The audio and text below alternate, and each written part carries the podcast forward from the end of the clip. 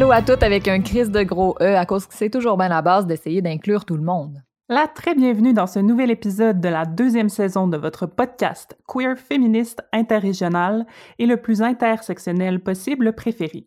À chaque épisode, on se garoche à la vitesse où une simple discussion polie vire en chicane quand on parle d'éthique animale à une personne qui aime la viande dans un thème qui nous touche puis qui nous intéresse vivement. On l'observe avec nos lunettes nerd radicales de presque trentenaire, ben à bout de ce monde-là qu'on travaille à chimer à grands coups de podcast. Alex, au secours! Notre tagline ne marche plus à cause que t'as 30 ans. J'ai eu 30 ans la semaine passée. Qu'est-ce qu'on fait? Qu'est-ce qu'on fait? On Euh, savait que ça allait arriver, mais on faisait du déni. OK. Euh, Couper, couper. lunettes- Ah non, on va, on va, on va brainstormer. C'est pas grave. Nos lunettes de jeunes adultes, De presque et nouvelles trentenaires. de personnes de la catégorie 25-34 ans? De nouvellement has-been. Parfait. OK, c'est bon, on est prêt. OK, on, on va se pratiquer. Dans le On prochain, on vous introduit mieux. C'est ça, c'est ça. Dans le fond, là, tout ou pantoute, c'est comme les retailles de légumes puis les plures que tout le monde trouve weird que tu gardes dans un ziploc dans ton congélateur au lieu de les jeter, mais qui font un hostie de bon bouillon à soupe. Bon, aujourd'hui, on parle des liens entre éthique animale, spécisme et sexisme.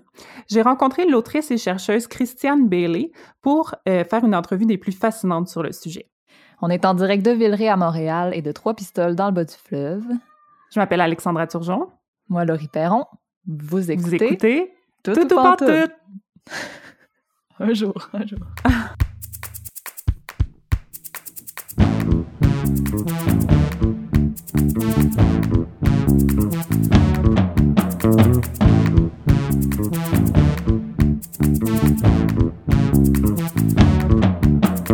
Saviez-vous que vous pouviez participer financièrement au projet de Tout ou Pantoute en vous abonnant sur notre Patreon? En plus de vous sentir vraiment cool parce que vous avez aidé un projet médiatique indépendant, queer, féministe, mené par des femmes puis des personnes non-binaires, déjà pas pire, vous allez avoir accès à des petits suppléments. Vous allez avoir accès à nos entrevues complètes avec nos invités, en plus d'avoir des surprises secrètes envoyées direct chez vous par la poste. Puis une fois par mois, on fait un stream en direct avec vous autres, puis des fois des invités spéciales. Tous les détails sont au patreon.com slash toutoupantoute. Mais inquiétez-vous pas, notre podcast va toujours rester gratuit, puis ben on sera vraiment pas fru si vous vous abonnez pas. C'est déjà vraiment bolé que vous nous écoutiez. Merci d'être là. OK, on retourne à l'épisode.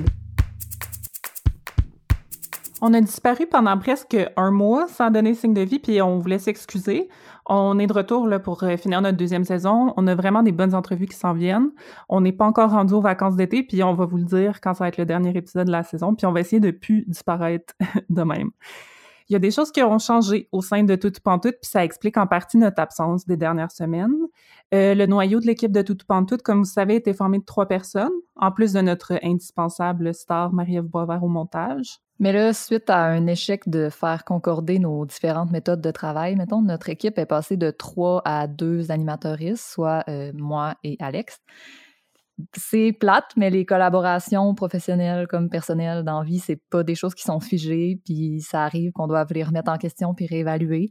C'est rarement le fun, ça l'a pas été, mais ça arrive. On tient à remercier vraiment beaucoup Roxane pour son temps, ses idées, son énergie, qui ont été vraiment essentielles dans le lancement les Mhm. premiers milles de, de Tout ou Pantoute. Euh, puis on vous encourage fortement d'ailleurs à suivre le collectif L'Indiscipline puis à reach out à Rox pour vos besoins de tisanes puis de plantes médicinales parce que, ben, c'est ça. Plein d'autres projets vraiment tripants euh, de son bord aussi. Ça nous a pris quelques semaines de se remettre de ces gros moves-là, mais on vous revient en force aujourd'hui, puis on est bien contente de vous retrouver quand même. Mhm. Hey, là, on se gâte parce que pour cet épisode-ci, on reçoit une bolée d'entre les bolées. Comme d'habitude, vous allez dire, puis vous avez bien raison, mais à chaque épisode, on s'en remet pas de la chance qu'on a de parler avec toutes les bolées à qui on parle. Euh, Christiane Bailey, que j'ai rencontrée, est doctorante en philosophie, puis elle détient aussi une maîtrise en philosophie. Elle s'intéresse à l'éthique animale, puis elle a fait des tonnes de conférences sur le sujet. Elle a coécrit, entre autres, avec Jean-François Labonté, euh, le livre La philosophie à l'abattoir, Réflexion sur le bacon, l'empathie et l'éthique animale, qui est publié chez Atelier 10, qui est sorti en 2018. Je vous encourage à aller voir ça. Puis, elle s'intéresse euh, aussi au lien entre féminisme, lutte féministe et suprématie humaine. Puis c'est euh, la raison pour laquelle on l'a approchée pour cette entrevue. Et mamma mia, on a bien fait. Vous allez voir, on part vraiment du début, on décortique euh, tout c'est quoi la suprématie humaine, c'est quoi l'éthique animale, euh, c'est quoi le spécisme, c'est quoi l'antispécisme, puis on remonte tranquillement pour vraiment bien comprendre comment euh, tous ces sujets-là peuvent se rejoindre avec le féminisme. Puis c'est vraiment super intéressant. Fait que je vous présente notre entrevue juste là, puis on revient de l'autre côté pour continuer la discussion avec le riz aussi. Bonne écoute!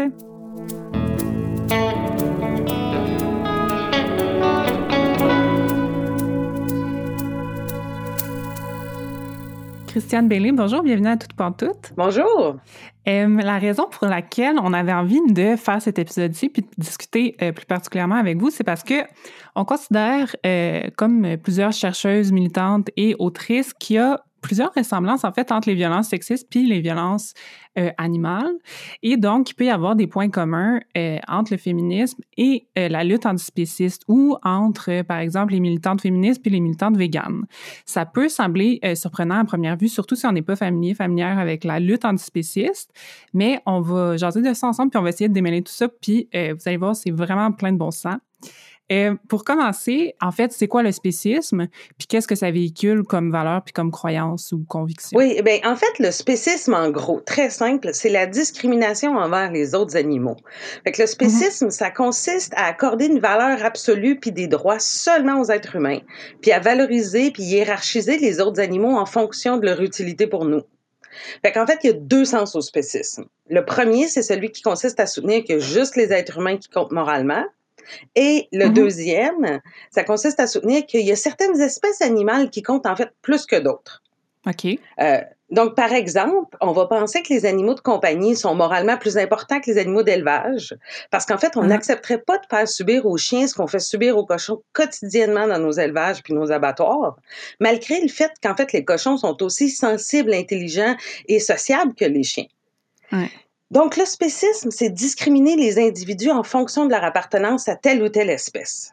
Fait que c'est hiérarchiser finalement, euh, y compris entre les humains et les animaux, mais y compris à l'intérieur même des différentes espèces animales. C'est ça, exactement. Mm-hmm. Puis l'antispécisme, maintenant. C'est ça. Donc, l'antispécisme, c'est le contraire. Ça rejette le spécisme.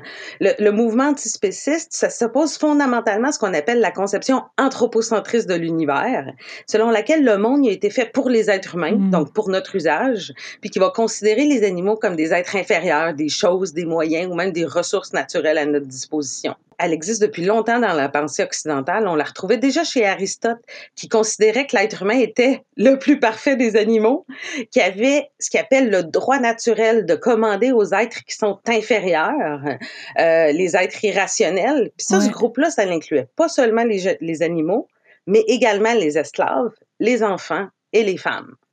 Ben oui, bon, on, commence à rentrer dans le vif du sujet. Ah, ça a évolué quand même, parce qu'on a remis en question l'idée d'un esclavage mm-hmm. naturellement juste dans le cas des êtres humains. Fait qu'on peut dire qu'on a remplacé ce qu'on appelle une conception mm-hmm. suprémaciste par une conception égalitariste, surtout depuis les années 60, mais on a tardé à questionner la légitimité de notre domination sur les autres animaux. Fait que le, le mouvement antispéciste, il, nous demande, il faut se demander est-ce que le pouvoir qu'on exerce sur les autres animaux, est-ce que ça relève de la tyrannie ou de l'usage justifié de la force? Fait que ça, c'est la grosse question qui nous hmm. force à confronter l'antispécisme.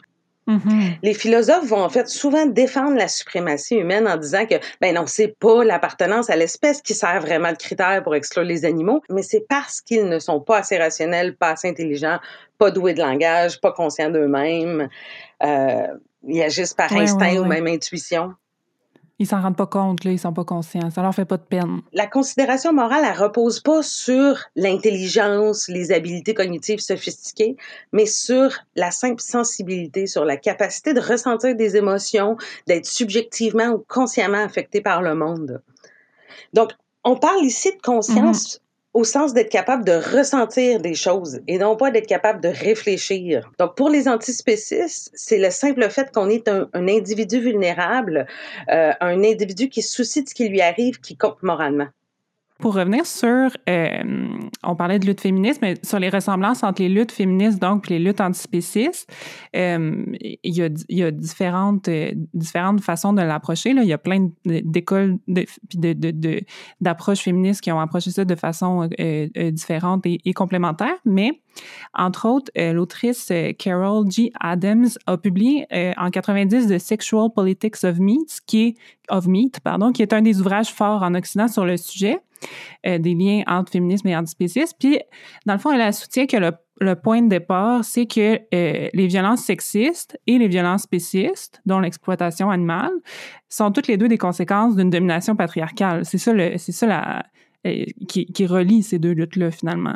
Puis elle, explique ça, entre autres, grâce au concept de référent absent. Puis je me demandais si euh, vous pouviez nous en parler un petit peu. Oui, euh, bien, ça détaille, entre autres, parce que c'est vraiment un livre très riche, euh, mais elle détaille aussi ce qu'on appelle la politique sexuelle de la viande, c'est-à-dire comment est-ce que les femmes sont animalisées et comment est-ce que les animaux sont féminisés et parfois même sexualisés, en particulier dans la publicité. Euh, si vous voulez voir des mmh. exemples de ce dont on parle, en fait, allez voir la page Facebook. Je suis une pub spéciste qui a été créée par la féministe antispéciste Axel Playust pour analyser l'omniprésence de ce qu'on appelle le carnosexisme dans la culture populaire.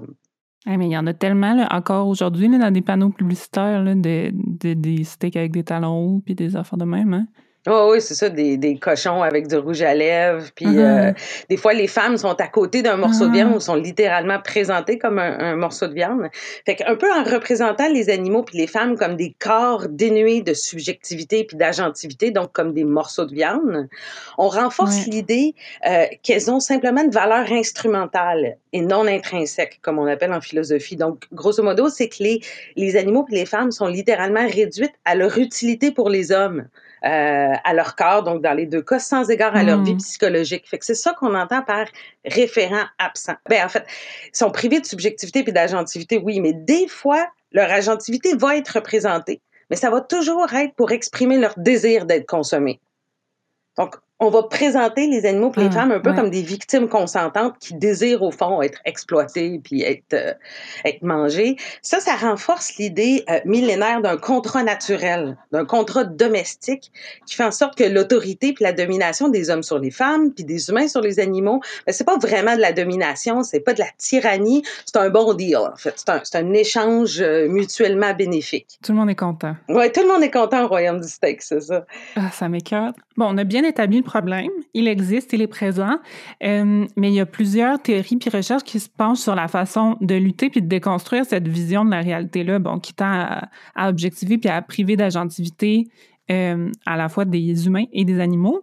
Notamment, on en a parlé un peu, mais des militantes puis autrices écoféministes euh, qui ont mené des analyses intéressantes sur le sujet puis qui ont réfléchi un répertoire d'actions directes et indirectes sur la question. Puis donc, je trouvais ça intéressant parce que j'ai l'impression que pour certaines féministes euh, ou écoféministes, le, le véganisme euh, ou l'antispécisme peut euh, être une, une, forme de militance finalement, puis une extension juste logique du féminisme aussi.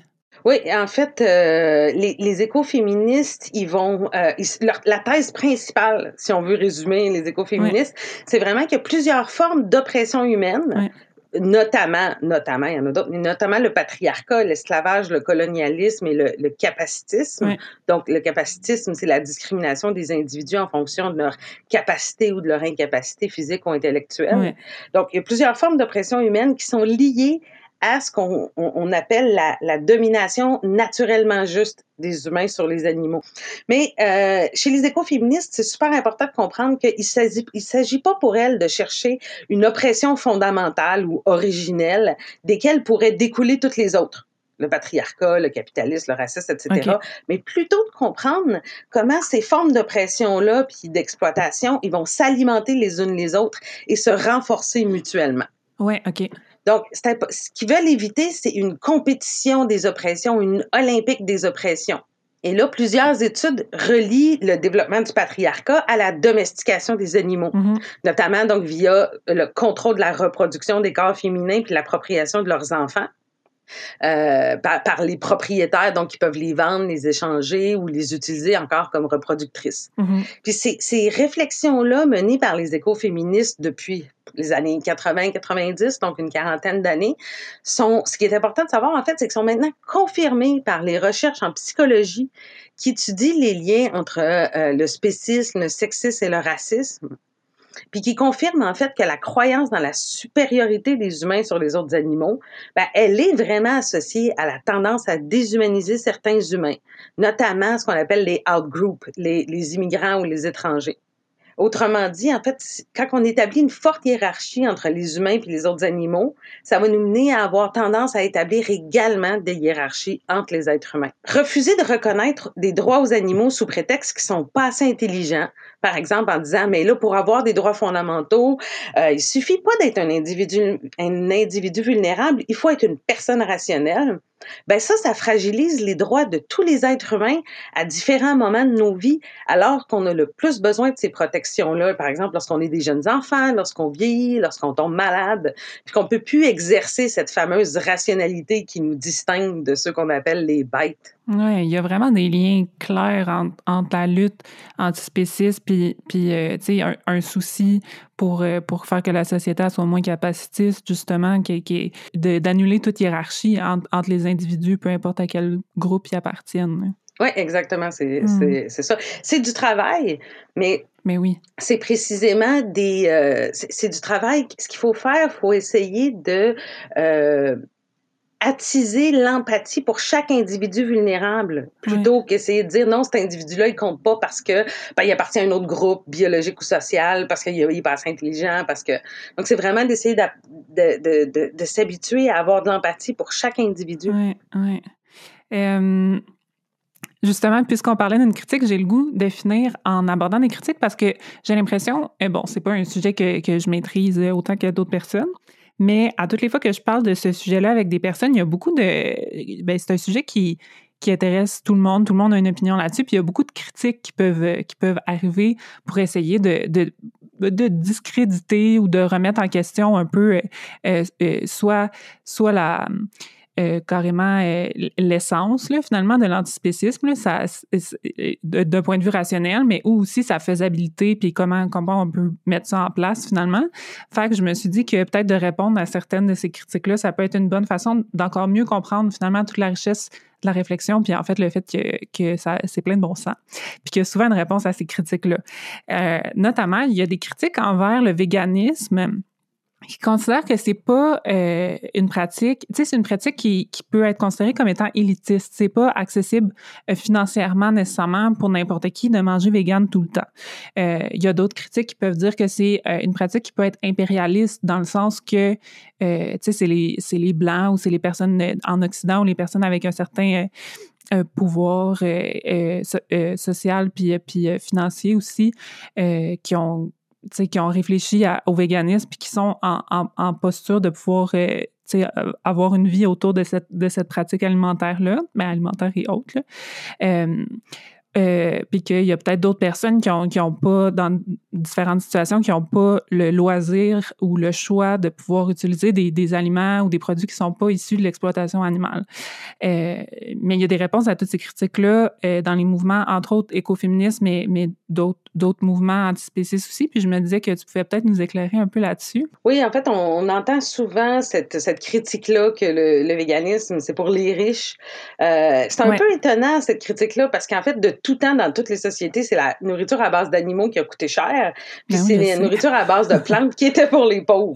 euh, si la viande est aujourd'hui disponible pour les pauvres également dans les sociétés industrialisées, c'est précisément en raison de l'industrialisation de l'élevage qui qui a permis en fait de produire des tonnes de, de, de, viande, de lait, de fromage, d'œufs à faible coût. Mais je dis faible coût, ça c'est si on ne tient pas en compte les externalités, là, les, euh, les conséquences négatives. Mais même là, la viande reste plus chère que l'alimentation végétale dans nos sociétés parce que les légumineuses sont totalement imbattables au niveau du coût. Je suis pas du tout en train de nier qu'on n'a pas toujours le choix. C'est ça. Les, les, féministes antispécistes, ils vont défendre un véganisme qu'on appelle un véganisme contextuel et politique.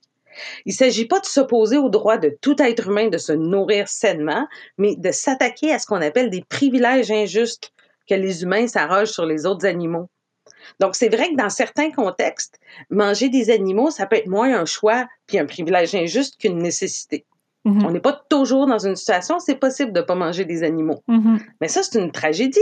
C'est une tragédie qu'il y a des gens qui soient forcés de manger des animaux contre leur gré. L'existence d'endroits où on est forcé de manger des produits animaux, ça n'a rien d'une objection au mouvement vegan. puisque précisément, ce mouvement-là vise à rendre l'alimentation végétale la plus largement disponible. Mhm. Ce qui est un privilège injuste, c'est la solution que les omnivores consciencieux, ce qu'on appelle les welfaristes ou les réformistes, ça c'est les gens qui critiquent énormément l'élevage industriel, mais qui critiquent aussi les véganes, puis ils se disent non non, c'est correct de manger des animaux, même dans le cas où on pourrait faire autrement. C'est correct de manger des animaux, mais juste des animaux heureux puis qui ont été tués avec amour. Oui, on entend ça beaucoup, oui. Mais ça, c'est une solution qui, faut comprendre que c'est une solution qui est beaucoup plus élitiste que le véganisme. Ouais. Premièrement, faut, faut, faut dire que du point de vue de l'éthique animale, faut se demander en fait pourquoi le fait qu'un animal soit heureux, c'est une justification pour le tuer. Parce que si, si un animal est heureux, c'est généralement une raison de le laisser vivre. Oui, oui, mauditement. Mais mettons qu'au-delà des questions de respect envers les animaux, il faut comprendre que la solution des omnivores consciencieux, donc la viande heureuse, c'est pas une solution au désert alimentaire ni à la sécurité alimentaire mondiale. Premièrement, parce que produire moins d'animaux dans des plus petits élevages, ça va faire en sorte que les produits animaux vont coûter beaucoup plus cher, puis vont redevenir ce qui ont toujours été dans la société, un truc de riche. C'est nuisible dans la mesure où ils persistent à présenter la viande puis les produits animaux comme étant désirables et nécessaires. Fait que l'omnivorisme consciencieux, c'est une approche qui est bien plus élitiste que le véganisme. Mm.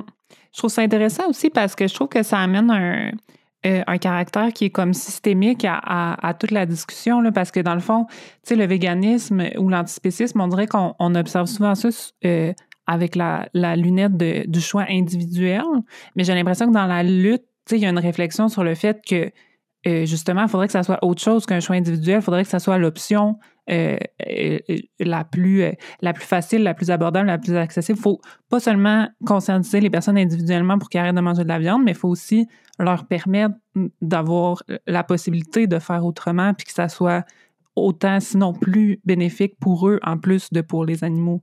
Euh, pour aller vers euh, l'autre critique qu'on a souvent que, que le que le véganisme ou l'antispécisme, c'est peut-être un mouvement qui est impérialiste ou qui était un, un privilège blanc ou un mouvement blanc, finalement. Qu'est-ce que tu aurais à, à répondre à ça? Oui, bien en fait, c'est important de voir que le, présenter le véganisme comme un, un truc de blanc, ça a plusieurs sens.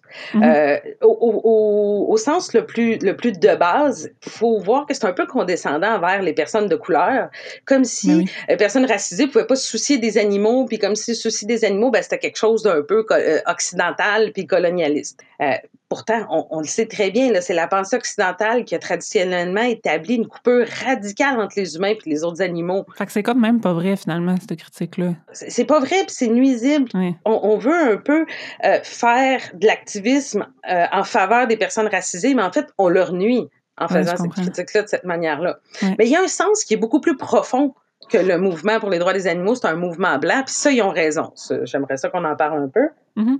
Parce que cette expression-là, comme l'explique euh, la politicologue américaine Claire Jean Kim, un mouvement, on peut le dire, qui est politiquement blanc, lorsqu'il est composé de personnes qui sont un peu indifférentes puis un peu ignorantes à, la, à les luttes pour la justice raciale, puis qui vont, euh, l'activisme, ça va renforcer le privilège blanc. Notre souci pour les animaux, il est souvent appliqué de façon culturellement biaisée, de façon ethnocentrique, quand c'est pas carrément de façon xénophobe et raciste. OK.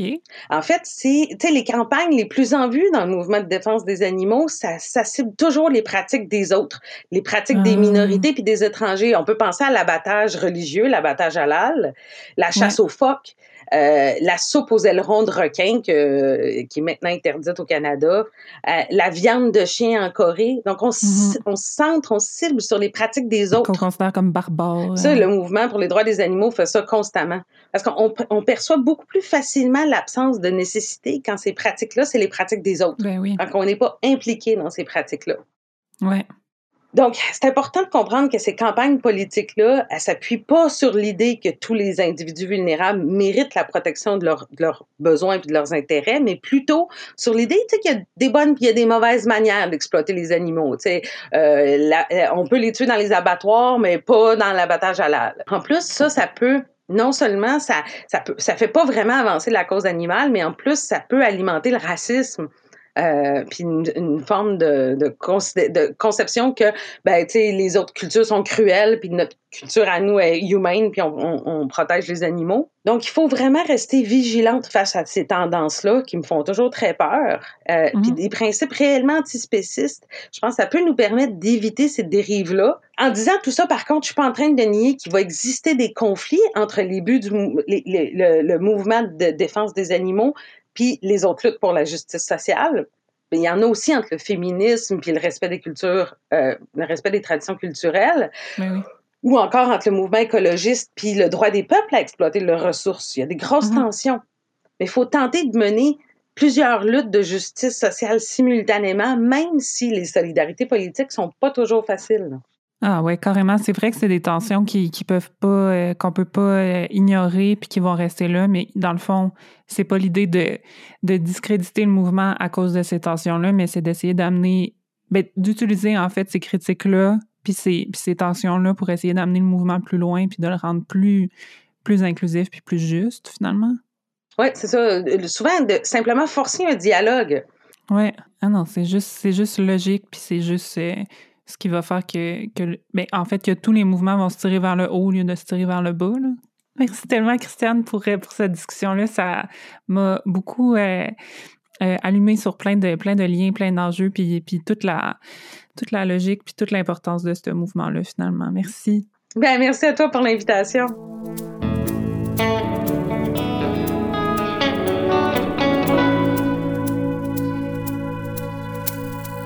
Merci encore tellement à Christiane pour cette entrevue incroyable. Christiane, c'est vraiment une encyclopédie sur le sujet du spécisme, puis de l'éthique animale, puis de la lutte antispéciste. Euh, je vais mettre plein d'autres références sur son travail dans les notes de l'épisode. Je vous encourage vraiment à découvrir ou à approfondir euh, votre connaissance de son travail. Elle a fait plein de conférences qui sont filmées aussi puis euh, c'est tout disponible sur son site web. Euh, donc, euh, allez voir ça. je, là, je fais ma fatigante comme d'habitude, mais ma conversation avec Christiane dans la vraie vie, elle a duré une heure. Puis la pertinence de son propos a pas baissé pendant cette heure-là. Donc, si vous en voulez plus, c'est disponible sur notre Patreon. on a parlé, entre autres, ce qui est pas inclus dans ce montage, de la dimension genrée du militantisme antispéciste, puis du travail de soins aux animaux, puis comment historiquement, le fait que les mouvements féministes puis antispécistes ont été associés, ça a pu nuire aux deux mouvements. Fait que si c'est quelque chose qui vous intéresse, euh, je vous invite euh, à aller voir ça. Euh, Laurie, qu'est-ce que tu as pensé de l'entrevue?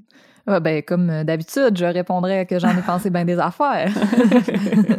Parce que c'était vraiment bourré de points ultra intéressants, mais je vais essayer de mm. ramasser un peu mes idées pour rester compréhensible le point de parler dans un podcast. Une des premières choses que j'ai remarquées dès le début de l'entrevue, c'est que Christiane, elle parle jamais des animaux en opposition aux humains. Ouais. Ça, hmm. ça a l'air banal, mais pour moi, de parler des humains et des autres animaux, et non des humains et hmm. des animaux, ben, ça rappelle le fait qu'on en est, nous autres aussi. Ouais. Euh, on a évolué différemment de plusieurs animaux parce qu'on a développé des outils, de la technologie que d'autres espèces n'utilisent pas. Mais on fait pas juste descendre des animaux, on en est. Puis à plusieurs mm. moments dans nos vies, l'évidence est plus marquée, mais ça arrive qu'on l'oublie. Mm-hmm. Euh, moi, je pense vraiment, c'est niaiseux, mais la, maternité pour moi, puis le fait d'accoucher, puis la grossesse, c'était tellement. Je me sentais vraiment euh, comme les autres animaux. Tu sais, je sentais que j'avais pas de contrôle sur ce qui se passait, j'étais pas euh, supérieure à qui que ce soit. Puis vraiment, ça, ça m'a ramené à ça, mais c'est vrai que souvent, on l'oublie. Ouais. Puis je trouve que cette distinction-là, entre nous et les autres, ben c'est la voie facile pour se détacher de problématiques en général qui nous touchent indirectement, puis de faire la coupure entre soi et les autres. C'est eux qui diffèrent, c'est eux qui comprennent pas, qui peuvent pas comprendre, puis donc nécessitent moins ou pas notre attention. Ouais. Mais des fois, c'est pas ça la réalité. C'est pas eux qui comprennent pas. Ça peut être nous, ça peut être une impossibilité de communiquer qui découle d'éléments extérieurs, genre la langue ou euh, les référents différents. Fait que j'avais envie de vous conseiller grandement euh, un livre qui s'intitule Braves bêtes, animaux et handicapés, même combat de mmh. Sonora Taylor. Puis c'est un autre angle que féminisme et antispécisme, mais c'est vraiment euh, entre le handicap, les handicaps et le, spécisme. C'est vraiment intéressant. Là, elle explore en long et en large le lien que les gens font depuis son plus jeune âge entre son handicap puis une, une animalité, puis le fait que c'est vu comme négatif d'être comparé à des animaux. En tout cas, vraiment plein de trucs ultra intéressants. Fait que je vous le mets dans les notes d'épisode.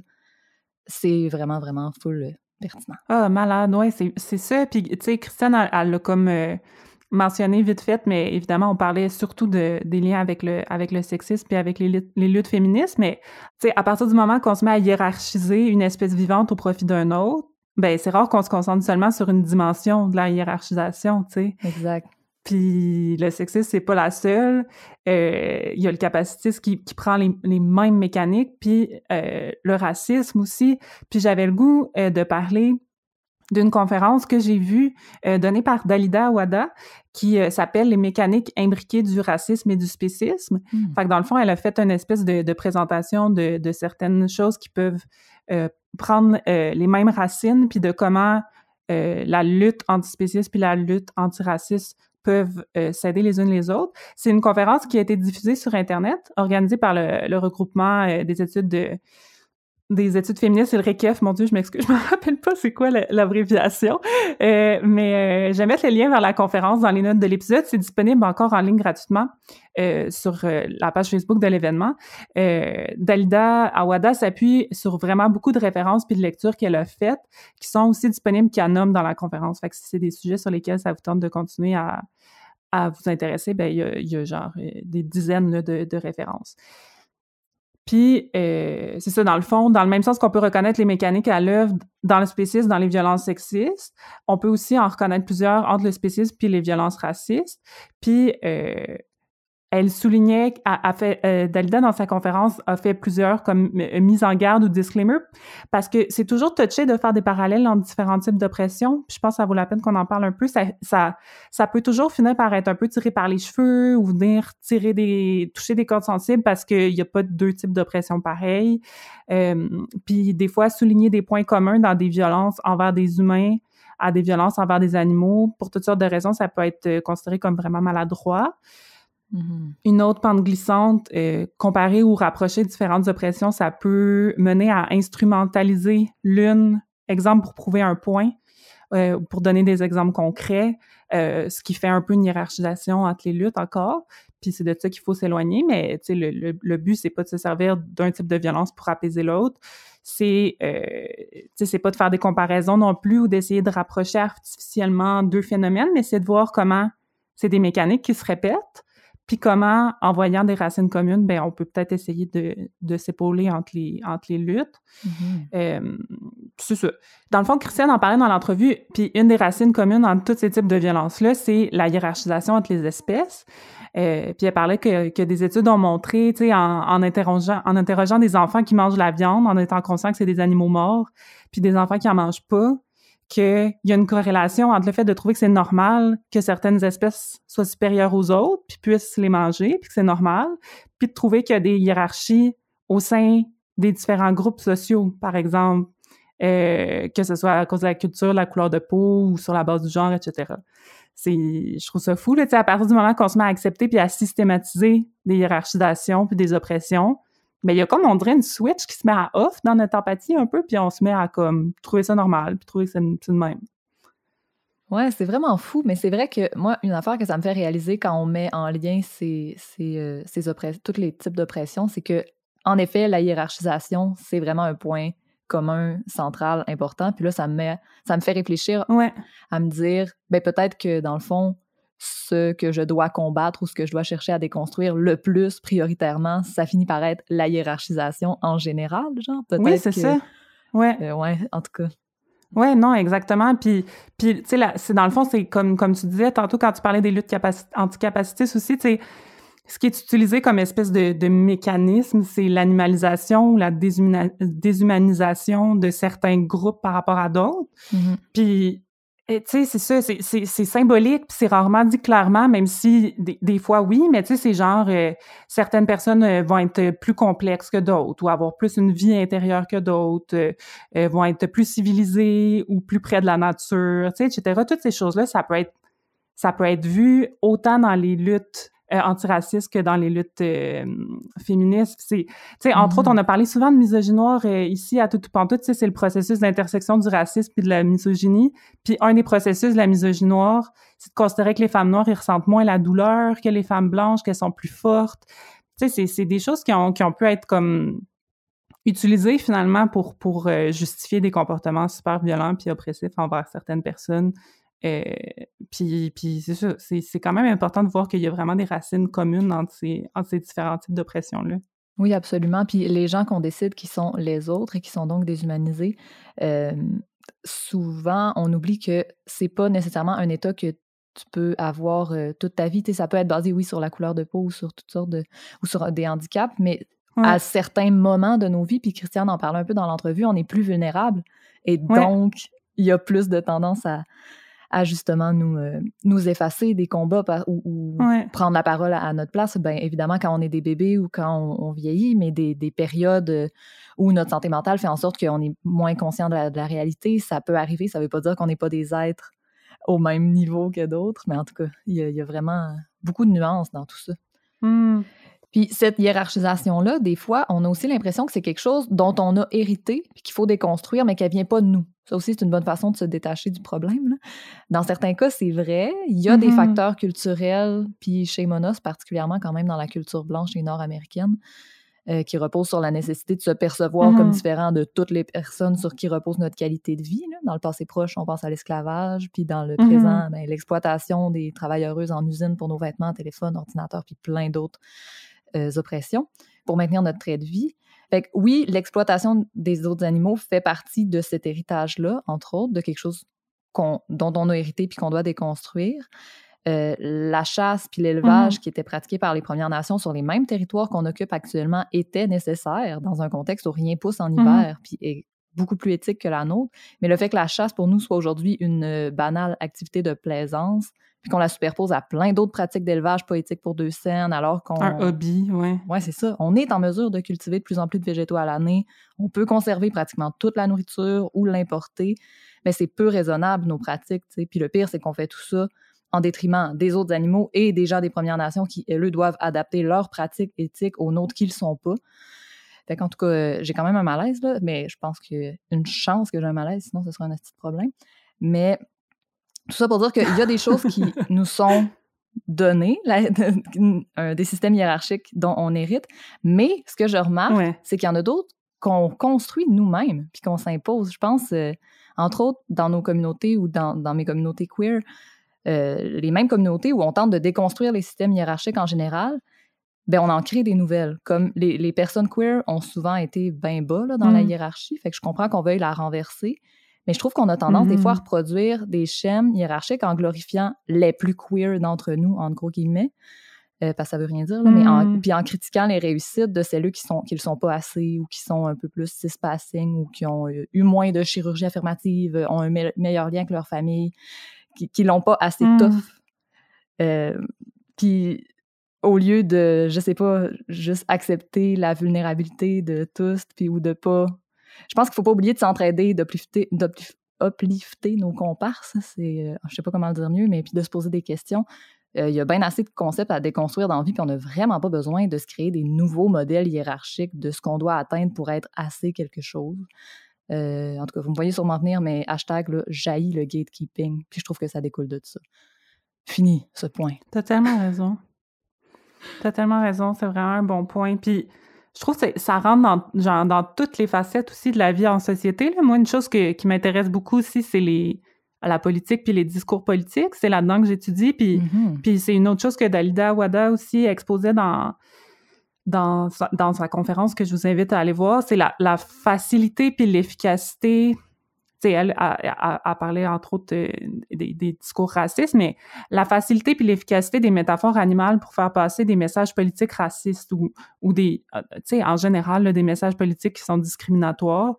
Mm-hmm. Tu sais, les discours, je vais pas commencer une euh, conférence scientifique sur le sujet, là, mais les discours les plus, quoique, on n'est jamais loin, les discours politiques les plus fucking basiques, c'est souvent les plus efficaces. Puis là, je mm-hmm. finis mon mémoire de maîtrise en ce moment sur l'analyse des discours de la CAQ par rapport au port de signes religieux dans la campagne électorale de 2018. Puis si je peux résumer ça en quatre mots, je dirais ça vole pas haut. ça vole pas haut, mais ça a marché. Puis, tu sais, c'est pas nouveau. Puis pourquoi ça existe? C'est parce que ça marche. Des comparaisons, des métaphores, des solutions super simples pour des problèmes sociaux super compliqués. Puis c'est juste du discours, hein, parce qu'une fois élu, c'est pas vrai que les, les problèmes sociaux vont s'en aller. Au contraire, ça marche pas pour de vrai. Mais ça fonctionne pour amener quelqu'un au mm-hmm. pouvoir, puis pour qu'il reste là. Puis dans sa conférence, dans le fond, Dalida a, montré plein d'exemples de comment des, des métaphores puis des, des, comparaisons entre des, des communautés puis des animaux ont été mobilisés pour faire ben, pour faire des discours populistes super, euh, super efficaces. Là. Puis là, vous me voyez peut-être venir, mais un exemple de ça super probant, c'est toute la propagande nazie, les populations mm-hmm. juives qui ont été considérées comme la source de tous les problèmes économiques puis sociaux de l'Europe dans les, dans, dans, les années 30. Puis on s'est mis en tête de les exterminer, tu sais, si c'est pas considéré un groupe mm-hmm. comme une espèce non humaine nuisible, je sais pas c'est quoi. Puis mm-hmm. les discours, puis les images de propagande utilisaient mille et une comparaisons dégueulasses euh, entre euh, ces populations-là, puis des cafards, des chenilles, des espèces invasives, euh, des bactéries même.